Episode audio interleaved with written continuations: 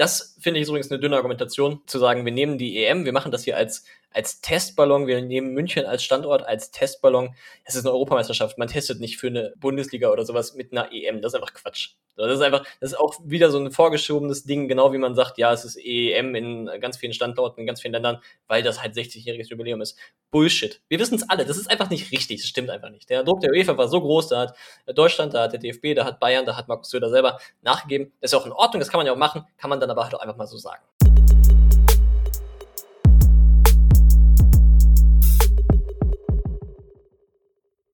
Moin, moin, hallo und herzlich willkommen zu einer neuen Ausgabe von Die Zukunft des Fußballs. Mein Name ist Dennis Heimann und auch diesmal darf ich wieder mit meinem lieben Kollegen Arndt Philipp Ohms über Fußball quatschen. Philipp, grüß dich. Hallo Dennis, ich grüße. Wie heiß bist du auf die jetzt anstehende EM? Ja, schon einigermaßen tatsächlich, denn das ist ja jetzt das ähm, letzte große Länderturnier, das man guten Gewissens gucken kann auf absehbare Zeit. Ähm, und insofern freue ich mich tatsächlich darauf, muss ich sagen, ja. Guten Gewissens gucken kann auf absehbare Zeit aufgrund von politisch fragwürdigen Entscheidungen bezüglich der anderen Turniere oder wie meinst du es? Ja, ich gucke natürlich insbesondere auf die WM in Katar, genau. Ja, ja, äh, hast du recht. Das ist äh, dieses Mal nicht ganz so krass äh, oder deutlich weniger krass, das stimmt, wobei ich auch äh, Baku als äh, unter anderem Ausrichter der diesjährigen EM äußerst kritisch sehe. Aber darüber werden wir gleich sicherlich noch sprechen. Darüber sprechen wir gleich noch. Ganz kurz, ähm, wo du es gerade ansprichst. Also wir haben ähm, hier im Freundeskreis vor, dieses Jahr die EM zusammen zu schauen.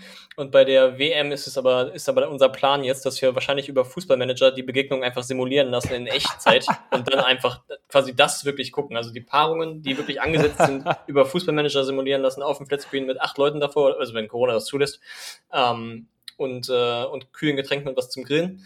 Ähm, und einfach das zu gucken und abzufeiern. Und ich, also ich muss sagen, die Idee ist so verrückt, dass ich mich sehr darauf freue. Äh, das ist ja mega gut. Ey, wie, ja, ich, wie, cool ist die Idee denn? Ich hoffe, das setzt sich durch. Ja, wir haben erst einmal überlegt, dass wir dieselben Paarungen und dann aber historische Spiele angucken wollen bei YouTube oder so. Hm. Aber das, also Nordmazedonien wird zum Beispiel schwierig, auch wenn wir jetzt auf die nicht unmittelbar treffen. Aber also letztlich das Risiko war irgendwie da, dass das nicht so gut klappt oder dann irgendwelche Schwarz-Weiß-Videos sind oder irgendwas dann nicht in der Originalgeschwindigkeit oder geschnittene Szenen oder so. Und ja. so ein Fußballereignis oder Fußballerlebnis dauert halt 90 Minuten und dann muss man sich eben diese Zeit auch nehmen. Von daher WM gucken wir über Fußballmanager, äh, sprich gar nicht. Und das ist, da freue ich mich sehr drauf. Weil dann kriege ich trotzdem meine Dosis äh, Nationalfußball äh, und kann hinterher im Kicker-Ticker sehen, wie es ausgegangen ist oder so, wenn ich es dann wirklich gar nicht aushätte. Aber ja, da freue ich mich drauf. Wie wahrscheinlich ist es, dass ihr das auch durchzieht? Boah, 99 Prozent. Das machen wir. Boah, also die, die, die Gruppe von Leuten, mit denen ich das mache, an der Stelle Gruß an Alex und Nine. Äh, die Gruppe von Leuten, mit denen wir das machen, die sind da, die sind auf jeden Fall verrückt genug dafür. Und die hören uns übrigens auch. Von daher, ihr fühlt euch mal gegrüßt. Ja, äh, geile Idee, kann man nicht anders sagen. Finde ich gut. Danke, danke. Ja, aber von daher, ich freue mich sehr auf die EM. Ähm, ja, und finde das, find das großartig. Wie ist es bei dir? Freust du dich aufs Turnier, oder? Ich bin tatsächlich gespannt, weil wie du schon sagst, ähm, nächstes Jahr die WM werde ich auch nicht schauen. Stand jetzt zumindest. Ich hoffe, ich bleibe stark. Und das letzte große Turnier ist ja nun auch schon ein paar Jährchen her, logischerweise, weil die EM ja eigentlich letztes Jahr hätte stattfinden sollen und dann ja mhm. verschoben wurde. Mhm. Ich werde mir jetzt nicht jedes Gruppenspiel geben. Die Phasen hatte ich mit 16, 18, 20, so, da habe ich jedes Spiel geschaut, was lief, wirklich. Mhm, ich auch. Das werde also das werde ich diesmal nicht so durchziehen, aber nö, doch, ich habe schon, hab schon Bock, auf jeden Fall. Ich habe, das war bei mir auch so bei der WM in ähm, Brasilien, war das so, da habe ich irgendwie also fast alles gesehen, was, was, also zum Teil waren Spiele parallel, dann ging es da nicht, aber mhm. äh, alles andere, was man, was man quasi chronologisch sehen konnte, habe ich gesehen. Auch morgens um zwei war das zum Teil. Richtig absurd. Habe ich von zwei bis vier Fußball geguckt. Okay, ja, da muss ich jetzt vielleicht äh, äh, wieder eine kurze Story erzählen. Äh, WM 2014 Brasilien. Ähm, zu der Zeit war ich mit äh, Flo, Kommiliton von uns äh, von früher, den kennst du ja auch noch, Philipp, in Australien unterwegs. Wir mhm. haben da Work and Travel gemacht. Und das Spiel begann, ich glaube, um 4 Uhr morgens. Und wir haben zu der Zeit Mandelbäume gepflanzt. Und wir haben halt von 5 Uhr morgens bis 8 Uhr abends gearbeitet. Eine Woche lang, wirklich durchgehend. Und wir wussten, wir werden nur die erste Halbzeit des äh, Halbfinals gucken können, Deutschland-Brasilien. Weil wir dann arbeiten müssen. Oh Keine Chance. das irgendwie zu verschieben oder zu sagen, wir kommen später, weil wir mitgenommen wurden zu dem Acker. Wir, wir hätten da selbst nicht hinfahren können später. Mhm. Und es war klar, wir können diese erste Halbzeit sehen. Ja, und dann steht es zur Halbzeit einfach 5-0 oder was, 5-1? Auf jeden Fall hatte, hatte Deutschland da schon fünf Tore geschossen. Und wir sind einfach mit so einem unfassbaren Hochgefühl zur Arbeit auf dem Acker gegangen und äh, haben da angefangen, die Mandelbäume zu pflanzen. Und eigentlich, das Spiel war ja durch, deswegen war es gar nicht so das große Problem, dass wir die zweite ja. Halbzeit nicht mehr sehen konnten. Ja, das kann ich verstehen. Besser als beim 1-1, ne? Ja, äh, definitiv, da wären wir ja durchgedreht, wenn man da die Bäume hätte pflanzen müssen, während Deutschland gerade das, -Halb äh, das WM-Halbfinale spielt und es spannend ist. Boah. Ja. Ja, spannend wird es, hoffe ich, äh, jetzt im Sommer auch rund um die ähm, rund um die Europameisterschaft. Kurz vielleicht so ein bisschen was Allgemeines zur Geschichte der EM. Die wird seit 1960 alle vier Jahre ausgetragen. Es gab auch so ein paar Ansätze für Vorgängerturniere, aber alles nicht so richtig relevant, weil sich alles nicht so richtig durchgesetzt hat.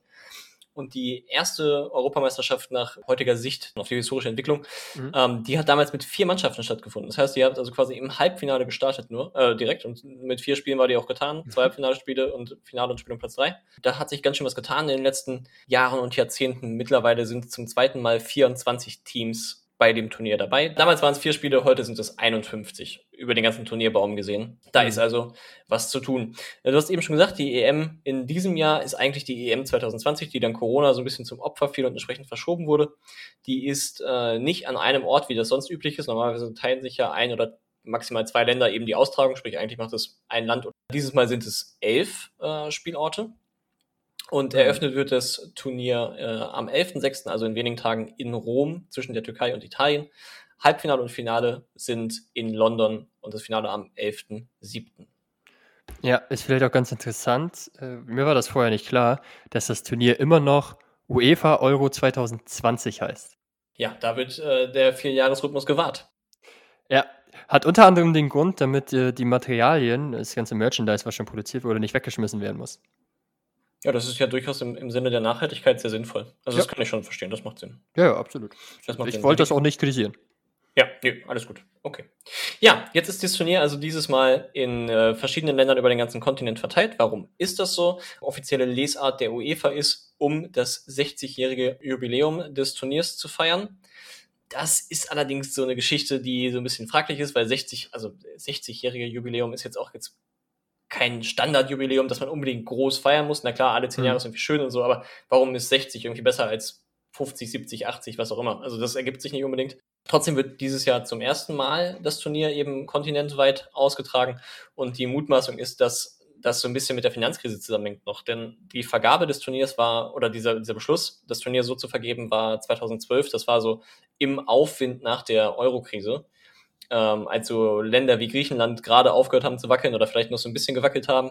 In dem Zeitraum wollte man halt einfach nicht ein einzelnes Land belasten, so ist zumindest die Mutmaßung, ähm, nicht ein einzelnes Land, einen einzelnen Verband belasten, sondern auf bestehende Infrastruktur zurückgreifen und das auf möglichst viele Schultern verteilen. Äh, übrigens zum Leidwesen der Türkei, die einziger ernsthafter Bewerber auf das Turnier waren, auf die Austragung des Turniers. Die haben es dann also nicht bekommen, weil man sich europaweit außer in der Türkei ähm, eben darauf verständigt hat, das Turnier so auszutragen. Ja, quasi aus der Not eine Tugend gemacht und das Ganze dann schön nett verpackt und so getan, als wäre das von vornherein irgendwie der Plan gewesen. Ja, das ist irgendwie der Teil daran, der das macht. Ich finde, mit offenen Karten gespielt wäre das viel charmanter gewesen, oder? Einfach zu sagen, ja Mensch, das ist Euro-Krise, wir machen das mal so. Aber ja. okay. Finde find ich auch. Da hätte doch jeder Verständnis für gehabt, wobei man sagen muss, das wird so kolportiert. Ähm, wir haben jetzt natürlich keine Aussagen gefunden, die das auch beweisen. Wobei das in der Presse schon auch so dargestellt wurde, dass das eindeutig der Grund war, dass äh, man keinem Land diese finanzielle Last aufbürden wollte alleine. Ganz genau. Ansonsten besonders in diesem äh, Jahr oder zu, diesen Aus, zu dieser Austragung ist, dass sich auch die Gastgeberländer, weil es eben so viele sind, äh, qualifizieren mussten für das Turnier. Das heißt also auch Deutschland hat zum Beispiel EM-Quali gespielt, das äh, weiß man vielleicht noch. Und äh, die Teams, die gastgebend sind und die sich qualifiziert haben, die spielen in der Gruppenphase auf jeden Fall auch in, in dem heimischen Stadion, im Stadion des jeweiligen Landes, in, das eben Austragungsort ist. Äh, wenn es zwei Gastgeber in einer Gruppe gibt, mehr Gastgeber in einer Gruppe gibt es nicht. Wenn es zwei Gastgeber in einer Gruppe gibt, dann ähm, wird das aufgeteilt. So spielt zum Beispiel Russland, obwohl St. Petersburg Gastgeberstadt ist, auch ein Spiel in Kopenhagen, aber die anderen beiden Gruppenspiele in St. Petersburg. Im Fall von Deutschland ist es so, dass alle drei deutschen Gruppenspiele in München ausgetragen werden. Also die sind alle drei quasi innerhalb von einer Woche äh, im selben Stadion in der Allianz Arena in München. Hm. Und ähm, ja, das ist, glaube ich, eine Besonderheit in diesem Jahr, damit eben Reisen möglichst gedrückt werden soll. Auf der einen Seite sicherlich ähm, hat das sicherlich Corona-Pandemie Gründe, aus der anderen Seite vielleicht auch ähm, Gründe der Nachhaltigkeit in jedem Fall. Ist eine Entscheidung, die ich finde, die man sehr begrüßen kann. Mhm. Wobei das äh, auch schon vor Corona so festgelegt war, tatsächlich. Dass ah, okay. die Gastgeber, ja, dass die Gastgeber äh, Länder auch wirklich ihre Spiele dann vor Ort haben. Ähm, okay. Das war von vornherein so geplant. Perfekt. Also es reduziert ja Reisen schon ein Stück weit. Spanien hat zum Beispiel auch alle drei Gruppenspiele in Sevilla. Das kommt sicherlich der Sache entgegen. Ja. Trotzdem steht die äh, EM so ein bisschen in der Kritik, weil es eben natürlich trotzdem, dadurch, dass es ein kontinentales Turnier ist in diesem Jahr, ähm, weite Reisen gibt. Das bleibt nicht aus. Also gerade wenn es dann irgendwie auch in die, in die K.O.-Phase geht, Achtelfinale, Viertelfinale, Halbfinale, dann kommt es dann natürlich im Zweifel auch zu weiteren Reisen. Das ist für die Mannschaften auf der einen Seite ein Punkt, aber noch viel mehr für die Fans. Und da sind wir eigentlich schon bei unserem ersten spannenden Thema. Äh, nämlich im Zuge der Corona-Pandemie ähm, war ja europaweit letztlich waren die Stadien leer. Jetzt äh, gab es viel Kritik für die Aussage der UEFA, dass die ähm, Gastgebernationen quasi eine Mindestauslastung zusagen mussten, und zwar von 25 Prozent. Ähm, so wurde das damals kolportiert. Es ist am Ende stimmt diese Zahl nicht ganz, ist nicht ganz rund. In München sind es, glaube ich, 21 Prozent. Aber vom Prinzip her ist es ähm, machbar, dass in jedem Stadion Fans sind. Zum Teil übrigens 100 Prozent. In Budapest sind 67.215 Zuschauer zugelassen. Also alle, 100 Prozent. Ja, genau. Also zwischen 11.250 und eben voll ausgelastet in Budapest. Und ja, das, daran hat sich ja ziemlich viel Stress entzündet in diesem Frühjahr. Ähm, zwei Standorten wurden die Spiele äh, ja wieder ähm, entnommen, also Dublin und äh, Bilbao. Die Spiele mhm. wurden dann einmal rübergeschoben nach äh, Sevilla, also Stadt Bilbao, Sevilla, also innerspanischer Wechsel. Und die Spiele, die in Dublin hätten ausgetragen werden müssen, sind nach St. Petersburg gegangen, sodass da eben deutlich mehr Spiele stattfinden. Und das wird aber die Gerichte noch beschäftigen. Also Bilbao klagt gegen die ähm, UEFA und verklagt die UEFA auf Schadensersatz. Ja, kann ich ein Stück weit auch verstehen, letztlich. Ne? Wenn du da als Austragungsort, das ist natürlich viel, da geht es ja auch um viel Geld. Ja, und gerade um München äh, werden viele wahrscheinlich mitbekommen haben, so im April war das, gab es ja riesige Diskussionen, weil München keine Zusage geben wollte, dass dort Zuschauer zugelassen werden zu der Zeit. Und es gab riesigen Druck der UEFA offensichtlich, äh, eben Zuschauer zuzulassen. Mhm. Und große Diskussionen zwischen Politik und UEFA, großes Hin und Her. Ähm, ja, kann man auch kritisch sehen, dass da so ein Druck ausgeübt wurde. Kann man definitiv. Jetzt hat das mit den vielen Reisen auf der einen Seite natürlich so, ein, so einen Pandemie-Kontext. Ne? Das ist natürlich, muss man sich die Frage stellen, macht es Sinn, äh, künstlich und ohne zwingende Not äh, große Menschengruppen von A nach B durch den Kontinent zu jagen während einer Pandemie? Das kann man einfach kritisch sehen. Also klar kann man jetzt sagen, okay, die Zahlen beruhigen sich ja gerade, ist ja alles irgendwie schön, aber Trotzdem ist es einfach nicht notwendig. Es ist ein nicht notwendiges Risiko. Das, eine gewisse Kritik ist hier nachvollziehbar. Ähm, auf der anderen Seite habe ich, das fand ich ganz spannend. Ich habe es in einem Artikel gelesen. Finde ich, den muss man auch so ein bisschen den, den Kontext sehen. Also auf der einen Seite ist eben das Turnier jetzt kontinental, klar, es ist über den ganzen Kontinent, aber Europa ist halt im globalen Kontext relativ klein. So ist zum Beispiel die WM 2026 in Kanada, Mexiko und den USA ganz normal. Das mhm. ist halt ganz Nordamerika auch da wird es so sein, dass eben da quasi mehr oder weniger inländische Reisen stattfinden müssen. Nur das Land ist halt einfach viel größer. Von daher, also gemessen daran, ja, klar, es sind hier mehr Länder beteiligt, aber die Fläche ist insgesamt trotzdem nicht so groß. Wahrscheinlich ist es einfach, einfach, wahrscheinlich ist es einfach so. Ja, äh, das stimmt. Also die WM 2026 ist weitläufiger als jetzt die EM. Aber jetzt kommen wir auch so ein bisschen zum Kern der Sache. So dezentral versus zentral. Wie finden wir das denn grundsätzlich? Was hältst du davon? Weil so ein bisschen könnte oder besteht natürlich die Gefahr, dass dieses Turnierfeeling, was eine EM oder eine WM ausmacht, dabei verloren geht. Das ist genau mein Kritikpunkt an der Sache. Also deswegen kann ich es mir nicht vorstellen. Wir erinnern uns alle an das Sommermärchen 2006. Also außer wir haben sehr junge Hörer. An der Stelle sonst auch nochmal da einen schönen Gruß. Ähm, Wer es miterlebt hat, das Sommermärchen 2006, ein wunderschöner Sommer, wo irgendwie alle gefühlt immer frei hatten und irgendwie in jedem Garten eine Deutschlandfahne hing, ein Grill stand und ein Bier zu hören war ja, das, das war halt eine Stimmung, die unvergleichlich gewesen ist, oder die ich zumindest so noch nirgendwo anders in keinem anderen Kontext erlebt habe. Ja. Und ich glaube nicht, dass das so aufkommen kann, wenn das Turnier so entzerrt ist. Halte ich einfach nur persönliche Mutmaßung, weiß ich natürlich nicht, glaube ich aber nicht. Ich denke, dass das schon dafür sehr hilft, wenn man einfach Gastgeber von so einem Turnier ist. Ja, bin ich, bin ich bei dir. Das, ich könnte mir vorstellen, dass das ein bisschen flöten geht. Ähm, grundsätzlich bin ich aber auch bei dir, dass es an und für sich auf so einem kleinen Kontinent wie Europa machbar ist. Und es hat seinen Charme. Ähm, ich finde, man sollte es vielleicht dann innerhalb Europas noch ein bisschen weiter begrenzen, dass man sagt, EM in Osteuropa oder in Westeuropa oder Nordeuropa. Weißt du? Weil wenn man mhm. jetzt, okay, ich habe es vorhin schon angeteasert, äh, Baku, der Standort von Aserbaidschan, äh, zunächst mal das Problem, wahnsinnig weit weg. Also mhm. das sind Distanzen von bis zu 5000 Kilometern und drei Zeitzonen. Wenn man von Baku, da wird ein Viertelfinale ausgetragen, nach London fliegt, wo das Halbfinale ausgetragen wird. Also, ich finde, das ist schon ein bisschen unfair dann für das mhm. Team, das von Baku anreisen muss. Mal ganz zu schweigen davon, dass vielleicht irgendwelche Fans auch hinterherreisen. Äh, und ja, ganz zu schweigen davon, warum zum Henker nimmt man überhaupt Baku? Ich meine, Aserbaidschan ist ja nun äh, alles andere als eine lupenreine Demokratie. Finde ich sehr, sehr schwierig. Ja, müssen wir aufpassen, dass wir uns jetzt nicht zu sehr in, in Mutmaßungen abdriften, aber wahr ist, dass in Baku ja auch regelmäßig große Spiele stattfinden. Das letzte, was war, war meines Wissens das Europa League-Finale zwischen Arsenal und Chelsea. Das war auch in Baku.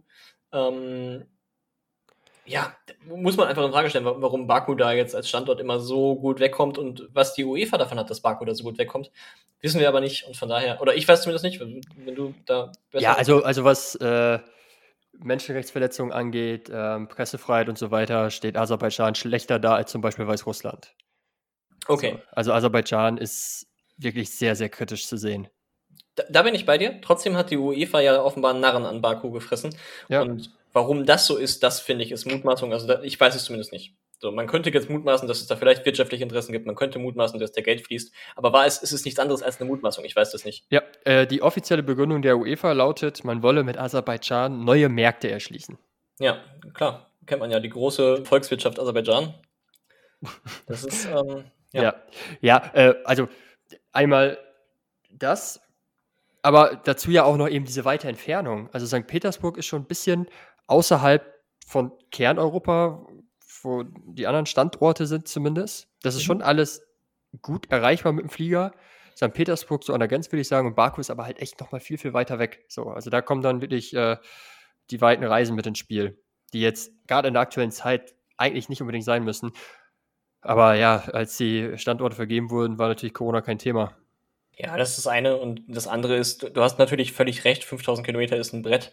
Aber man muss eben auch sagen, die fliegen ja im Zweifel in irgendeiner Luxusmaschine oder mindestens in einem gecharterten Linienjet. Es wird schon gehen. Also man kann schon 5000 Kilometer fliegen. Ja, klar ist das irgendwie nicht so schön, wie wenn man 500 Kilometer fliegen muss. Aber, äh, also, ist, du hast schon recht, das ist ein Nachteil, aber ich finde ihn jetzt nicht eklatant. Hm. Ja, wird, wird schon nicht äh, das Halbfinale dann entscheiden, das stimmt. Glaube ich nämlich eigentlich auch nicht. Also das, ich glaube, das geht einigermaßen. Aber du hast eben schon gesagt, äh, von Baku nach London ist quasi eine mehr oder weniger feste Strecke. Es gibt noch eine andere feste Strecke, die mir aufgefallen ist. Und zwar äh, dreht es sich nochmal um München. München hat neben den drei deutschen Gruppenspielen noch ein Viertelfinale bekommen. Und es ist jetzt so, dass eines der beiden Viertelfinalteams ähm, hat vorher ein Achtelfinale in London ausgetragen. Und in London ist gerade die, breitet sich, oder generell in Großbritannien breitet sich gerade die äh, Delta-Variante des Coronavirus aus, die nochmal 40 Prozent ansteckender sein soll. Ganz Deswegen, kurz, Delta-Variante ist die indische Variante, ne? Ja, genau, das habe ich auch ja. gelesen, ja. Genau. Und die breitet sich aber gerade in Großbritannien aus. Und ähm, da ist es wohl irgendwie so, dass sie ansteckender sein soll. Und deswegen hat äh, jetzt kürzlich erst Kanzleramtsminister Helge Braun gesagt, das Innen- und Gesundheitsministerium gerade beraten, welche Personengruppen mit welchen Schutzkonzepten für das Spiel dann überhaupt nach Deutschland kommen können. Also gerade mit Blick auf Zuschauer. Denn das steht halt einfach quasi in Frage, wenn man, wenn man als Fan da quer durch Europa reist und unter anderem in Großbritannien war, das, dann ist die Sorge, die da eben im Raum steht, dass man sich hat, dass man es, dass man diese Variante hier einschleppt. Darum geht's. Das heißt also, ja. für dieses konkrete Spiel wird die Frage nach Corona-Sicherheit nochmal besonders ernst genommen. Ja, es ist unfassbar schwierig, kompliziert. Ähm, gerade wenn man Zuschauer zulassen muss auch noch, ne? Genau. Ja, das ist eigentlich meiner Meinung nach schon zu Corona oder hast du da noch irgendwas auf dem Herzen? Nee, äh, egal wie man es macht, man macht das halt falsch. Ne? Klar, Fußball ist mit Zuschauern was völlig anderes als ohne. Und so wie sich die Lage aktuell in Deutschland darstellt, halte ich es schon irgendwo für vertretbar, so ein Stadion zu 20 Prozent zu füllen. aber ich bin nun mal auch erstens kein Experte und zweitens kann sich die Lage wahnsinnig schnell ändern. Ich finde es schon fragwürdig, dass diese Zusage erzwungen wurde von der UEFA. Ja. Und dass den beiden Standorten, die diese Zusage nicht geben wollten, die äh, Zusage wieder entzogen wurde. Finde ich, find ich echt kritisch, äh, zumal wir erlebt haben, dass es mit Zuschauern natürlich was anderes ist, aber auch ohne Zuschauer funktioniert. Und da geht's, ja, also ich finde, der Druck, der da ausgeübt wird, äh, den, den finde ich nicht okay. Ähm, andererseits ist mit Zuschauern besser. Ich bin da, ich bin da unentschlossen. Ähm, ich hoffe einfach, dass es mit Zuschauern klar geht und dass alles gut geht. Genau, also ich glaube auch, das geschichtliche Urteil über diese Entscheidung, über diese Verpflichtung zu Zuschauerzulassungen wird sich erst hinterher fällen lassen und zwar danach, ob das pandemische Geschehen sich quasi davon ja beeinflussen lässt. Wenn danach die Zahlen durch die Decke gehen, zumindest an den, an den Spielorten, dann wird das mit Sicherheit ein kritisches Nachspiel haben. Und wenn das nicht der Fall ist, dann ist es tatsächlich, wie Markus Söder übrigens sagt, eine tolle Generalprobe für oder ein, ein toller Test für den Profisport im Allgemeinen. Das finde ich übrigens eine dünne Argumentation, ähm, zu sagen, wir nehmen die EM, wir machen das hier als als Testballon. Wir nehmen München als Standort als Testballon. Es ist eine Europameisterschaft. Man testet nicht für eine Bundesliga oder sowas mit einer EM. Das ist einfach Quatsch. Das ist einfach, das ist auch wieder so ein vorgeschobenes Ding, genau wie man sagt, ja, es ist EM in ganz vielen Standorten, in ganz vielen Ländern, weil das halt 60-jähriges Jubiläum ist. Bullshit. Wir wissen es alle. Das ist einfach nicht richtig. Das stimmt einfach nicht. Der Druck der UEFA war so groß, da hat Deutschland, da hat der DFB, da hat Bayern, da hat Markus Söder selber nachgegeben. Das ist auch in Ordnung, das kann man ja auch machen, kann man dann aber halt auch einfach mal so sagen. Ja, äh, natürlich profitiert auch die Mannschaft davon, wenn sie die Spiele alle in München absolvieren kann und nicht so weit reisen muss. Ja, klar. Keine Ahnung, wie groß der Einfluss dann letztendlich ist, aber trotzdem ist es natürlich schöner, die Spiele dann zu Hause machen können, auch noch vor Zuschauern. Ähm, das Thema hatten wir auch letztens erst, äh, Heimvorteil, so beim, äh, beim Thema Auswärtstorregel. Natürlich ist das längst nicht mehr so wie früher, aber den Vorteil gibt es schon immer noch. Klar. Und wir, wir werden ihn brauchen. Kommen wir mal zum ganz konkreten Turnier. Wir begegnen Frankreich, Portugal und Ungarn. Wir sprechen ja sonst nicht so über das sportliche Geschehen eigentlich. Aber da muss man schon sagen, das ist eine Hammergruppe. Ne? Der Weltmeister, der Europameister und Deutschland als ähm, ja, regelmäßiger Titelanwärter quasi. Da, da, treffen sich schon einige. Und Ungarn ist jetzt auch nicht so ganz von schlechten Eltern zumindest. Also ich glaube, es gibt auf jeden ja. Fall Mannschaften, die noch leichter werden als Ungarn. Ja, auf jeden Fall. Es wird von Anfang an spannend sein. Man hat ja sonst auch schon Turniere gehabt, da war klar, okay, die Vorrunde überstehen war. Und dann wird spannend. Genau. Nö, das ist dieses Jahr auf jeden Fall nicht der Fall. Wenn man sich ja anschaut, dass ein Upamecano bei Frankreich nicht mal nominiert wurde. Boah. Crazy, oder? ja, schon generell, ich habe heute mal so ein bisschen durch die Kader geklickt, also es ist schon, äh, Frankreich ist wirklich hervorragend besetzt, aber es sind schon ein paar auch, also wirklich tolle Teams dabei. Natürlich ist es immer so bei solchen großen Turnieren, aber schon, also die Spanier finde ich, finde ich beeindruckend an der Stelle. Äh, unnützes Wissen, Spanien zum ersten Mal bei einem großen Turnier ohne einen einzigen Spieler von Real Madrid. Das gab es noch mhm. nie. Sonst war immer ein Madrid-Spanier dabei, aber Ramos ist verletzt und ähm, so kommt es diesmal ohne. Äh, ich finde find den deutschen Kader auch super. Ich finde auch gut, dass Müller und Thomas wieder dabei sind. Ich finde die Engländer dieses Jahr sehr stark. Also ist wirklich, da ist einiges geboten. Ich kenne keinen einzigen Nationalspieler von Nordmazedonien, äh, habe ich heute festgestellt. Und ich habe festgestellt, dass ich, ähm, dass im Kader von Finnland Leute bei Vereinen spielen, die ich noch nie gehört habe. Ja, sowas kommt vor, wenn man eine EM auf 24 Teams aufbläht. Genau. Da ist es ja, da gibt es ja auch diesen Qualifikationsweg. Also Nordmazedonien kam ja auch äh, über die Nations League da rein. Die Nations League gerade auch von uns immer viel gescholten. Aber ich muss sagen, ich freue mich auf Nordmazedonien bei dem Turnier. Auf die Gefahren, dass die nachher mit 0 zu 15 nach Hause geschickt werden. Ja, die nennen es ziemlich häufig. Ja, ich freue mich auf. Ich finde das gut. Ich finde das gut. Ja, aber wie findest du denn das System grundsätzlich mit 24 Teams und äh, vier Gruppen Dritten, die weiterkommen, neben den Gruppen Ersten und Zweiten natürlich? Äh, wie findest du es? Also mit Blick auf unsere deutsche Gruppe finde ich das super, dass drei Gruppen Dritte weiter, äh, dass vier Gruppen Dritte weiterkommen. Ähm, ich, ja, ich, keine Ahnung, dass, dass zum Teil Gruppen Dritte weiterkommen und zum Teil nicht, finde ich so ein bisschen kritisch. Das hätte man irgendwie schöner lösen können. Ähm, da gefällt mir die Anzahl nicht, aber grundsätzlich bin ich ein Freund davon, dass es mehr Spiele sind. Also ich, EM ist jetzt auch nicht so oft. Ja klar, jetzt gerade im Kontext von wir haben wirklich eine Fußballübersättigung und es gibt auch gerade pandemiebedingt super viele Spiele, auch gerade durch die verkürzten Saisons, ne, durch den durch den Lockdown. Aber äh, nichtsdestotrotz finde ich es allgemein sehr schön. So im Grundsatz trifft es meinen Geschmack. Siehst du das oder stehst du dem kritischer gegenüber? Ja, mir gefällt der Modus nicht. Ich bin da eher ein Freund klarer Strukturen. Ähm, und ich finde, bei der EM reichen auch 16 Teams. Fände ich tatsächlich äh, besser. Ja, ich hätte, meine Gegenthese wäre halt 32 hätten es auch getan. Ja, dann wäre es ja noch voller. Ja, genau, ähm, aber dann hätte man wieder eine klare Regelung treffen können, ja. weil es halt, weil es vernünftig teilbar ist quasi. Ja, das stimmt. Weil ja. dieses, dieses, manche Gruppen Dritte kommen weiter, manche nicht und man muss da irgendwie hoffen und bangen und so, das, das finde ich auch ist Quatsch.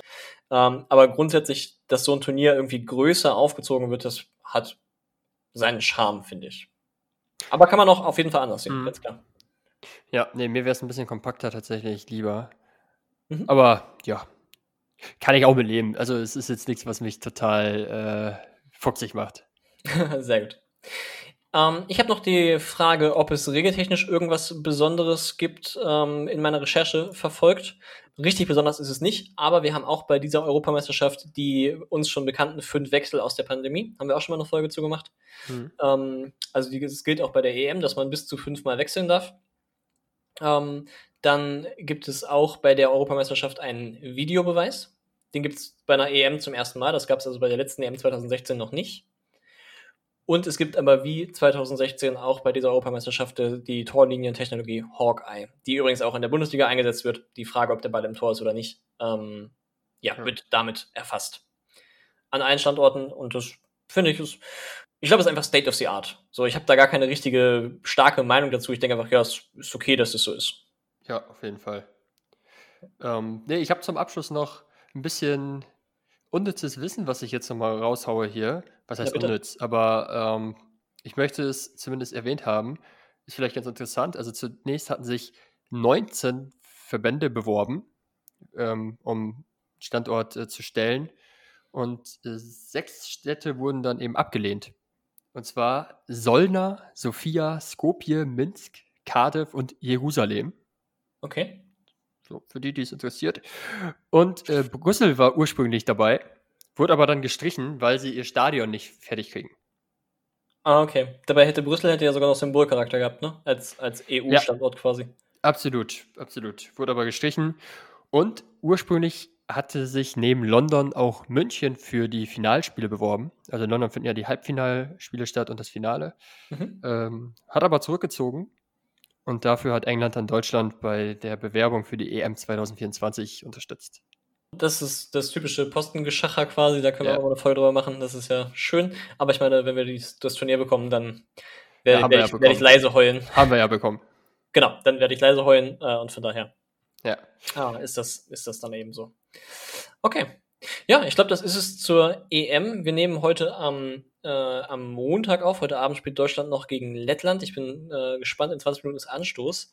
Und ähm, ich muss ganz ehrlich, ich freue mich einfach auf das Turnier. Ich finde es geil. Ich finde es schön. Zwar, Pandemie war, glaube ich, für alle Leute, die uns hören und generell für alle irgendwie scheiße. Jeder, der mit Fußball zu tun hat, du bist selber aktiv, denn es ist einfach alles Mist gewesen. Ähm, die EM ist richtig wie so ein Lichtblick, auf den man sich freuen kann, finde ich. Schön, dass du da so heiß drauf bist. Finde ich gut. Ja, ey, das habe ich lange nicht mehr gehabt, muss ich sagen. Also, das, sogar die WM in Russland hat mich nicht so gecatcht. Aber da war man ja auch verwöhnt, dass einfach alle zwei Jahre großes Turnier ist. Und jetzt gerade ist richtig ja. so, ich bin richtig, ich komme ausgedurstet, komme ich abends in die Kneipe und möchte, dass jetzt Europameisterschaft ist. genau so ist das. Da geht's also um ähm, Metall, um den Europameistertitel und um einen, einen guten Titel. Einen guten Titel haben wir übrigens auch gewonnen, Dennis, das können wir nicht unerwähnt lassen. Ah, äh, stimmt. Da möchte ich, möchte ich kurz noch darauf eingehen. Wir sind äh, Podcast des Monats in der Fußball-Podcast-App Football Was My First Love geworden. Podcast des Monats Mai, unsere Folge mit dem 0 zu 1 Magazin über Farmteams. An der Stelle erstmal Grüße nach Österreich an Lukas und Tobias. Die ist prämiert worden als beste Podcast-Folge in dem Monat Mai und das kam. Hast du da eine Meinung zu? Äh, ja klar, also finde ich gut, natürlich. Ähm, war jetzt keine Jury, die das äh, bestimmt hat, sondern äh, wurde gewotet. Offensichtlich wurden knapp 1000 Votes abgegeben bei Instagram im Finale.